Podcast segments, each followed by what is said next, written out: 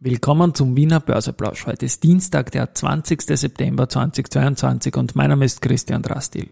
Heute ist das Wort drastisch beim Drastil leider Thema. Mehr dazu im Wiener Börseplausch unter dem Motto Market and Me.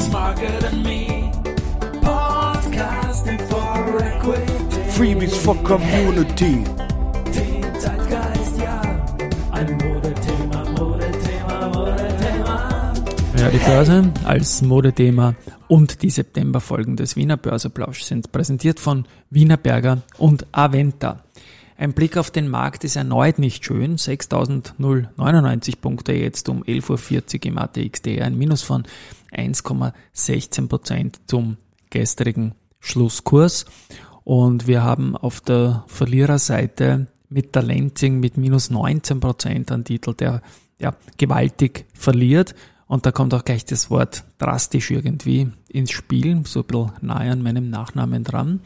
Weil die haben nämlich äh, gestern nach Marktschluss noch gesagt, dass sie angesichts der drastisch verschlechterten Entwicklung des Marktumfelds im laufenden Quartal eine Prognose für die Ergebnisentwicklung 2022 aussetzen. Der weitere Verlauf kann von, aufgrund der äußerst geringen Visibilität auf der Nachfrageseite sowie der Volatilität bei den Energie- und Rohstoffkosten nur bedingt eingeschätzt werden, heißt es. Das sind für mich jetzt zwei Tonalitäten drinnen. Zum einen ist es ganz klar, dass aufgrund von Visibilität und Volatilität es schwer ist, was zu sagen, aber es war wohl das Wort drastisch verschlechterte Entwicklung und das dritte Quartal ist jetzt doch schon ein bisschen sehr fortgeschritten.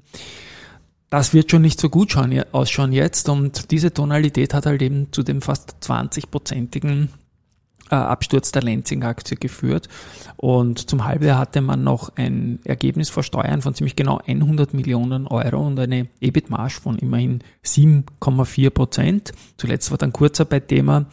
Ich mag die Lenzing-Aktie. Ich, ich, hoffe, die kommen da auch äh, halbwegs unbeschadet äh, durch diese Krise drüber. Wir werden uns dann das dritte Quartal natürlich anschauen müssen und das drastisch dann irgendwie auch einschätzen zu können, weil vielleicht hat man da unwissentlich auch übertrieben mit diesem Wort. Wir werden dann sehen, mit den Analysten wird sicherlich Gespräche geben, was da für Updates kommen, weil zum Teil gibt es ja da Kursziele, die sind äh, deutlich über 100 Euro noch und die Aktie, die steht ja doch jetzt unter 60 Euro.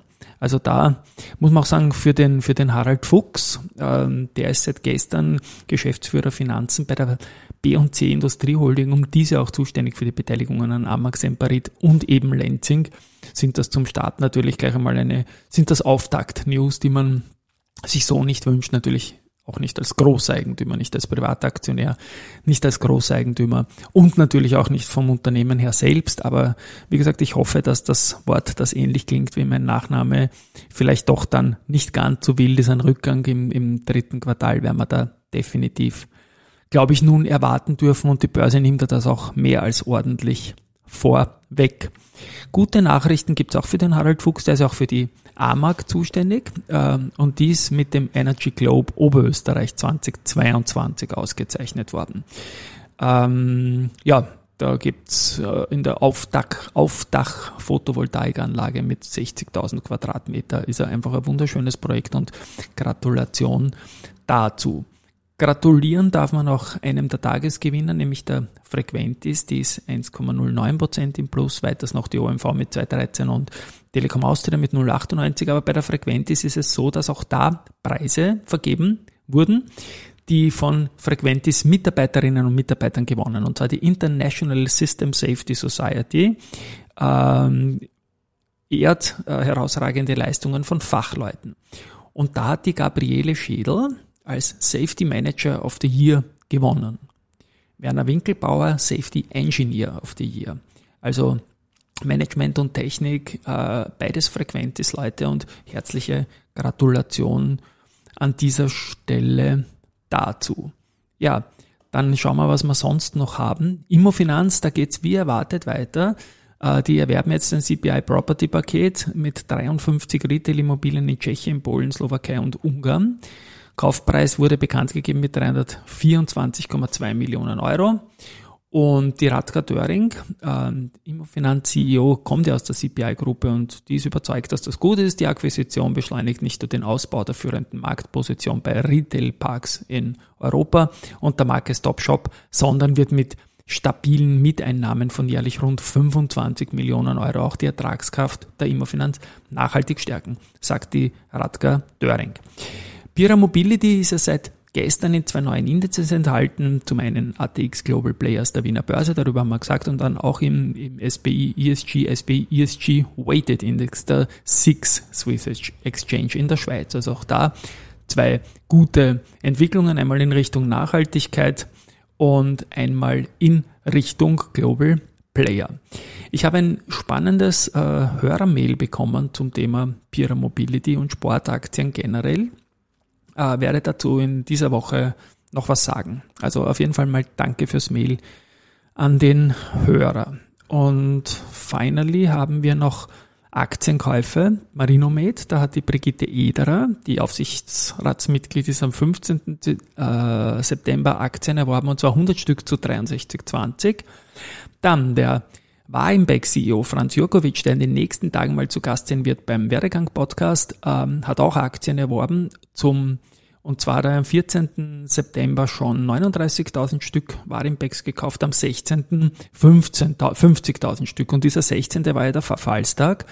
Und da habe ich ja gestern gemutmaßt, dass das mit einer Indexzusammenstellung, äh, Umstellung zusammenhängen kann, dass die Aktie Warimbex so stark im Plus war am Freitag, nämlich 19,8 Prozent. Kann natürlich auch damit zu tun haben, dass der Franz Jurkovic oder mit beiden auf jeden Fall die, die Aktie hat den Kurs gestern offiziell auch nicht verloren, ist jetzt virtuell so 18 Prozent im Minus. Aber wie auch immer, Warimbex äh, Net Asset Value, der letzte, der übermittelt war, war bei, bei drei Euro oder so. Also die Aktie steht jetzt bei, bei Lang und Schwarz. Momentan schaue ich noch ganz kurz hinein, ist sie bei 0,75 auf 0,85 natürlich sehr vorsichtig äh, taxiert. Ja, und dann haben wir noch finally wieder mal Research. Da spiele ich bereits die Abspannmusik. Erste Gruppe bestätigt Marino Med mit Kaufen, geht aber mit dem Kursziel von 127 auf 91,7 Euro Retour. First Berlin ähm, bestätigt das Kaufen für Knaus Dabat und das Kursziel in Höhe von 77 Euro. Ja, jetzt haben wir täglich Aktien gehabt, die zweistellig verlieren. Hoffentlich wird es wieder besser. Träumen wird man dürfen. Tschüss und Baba.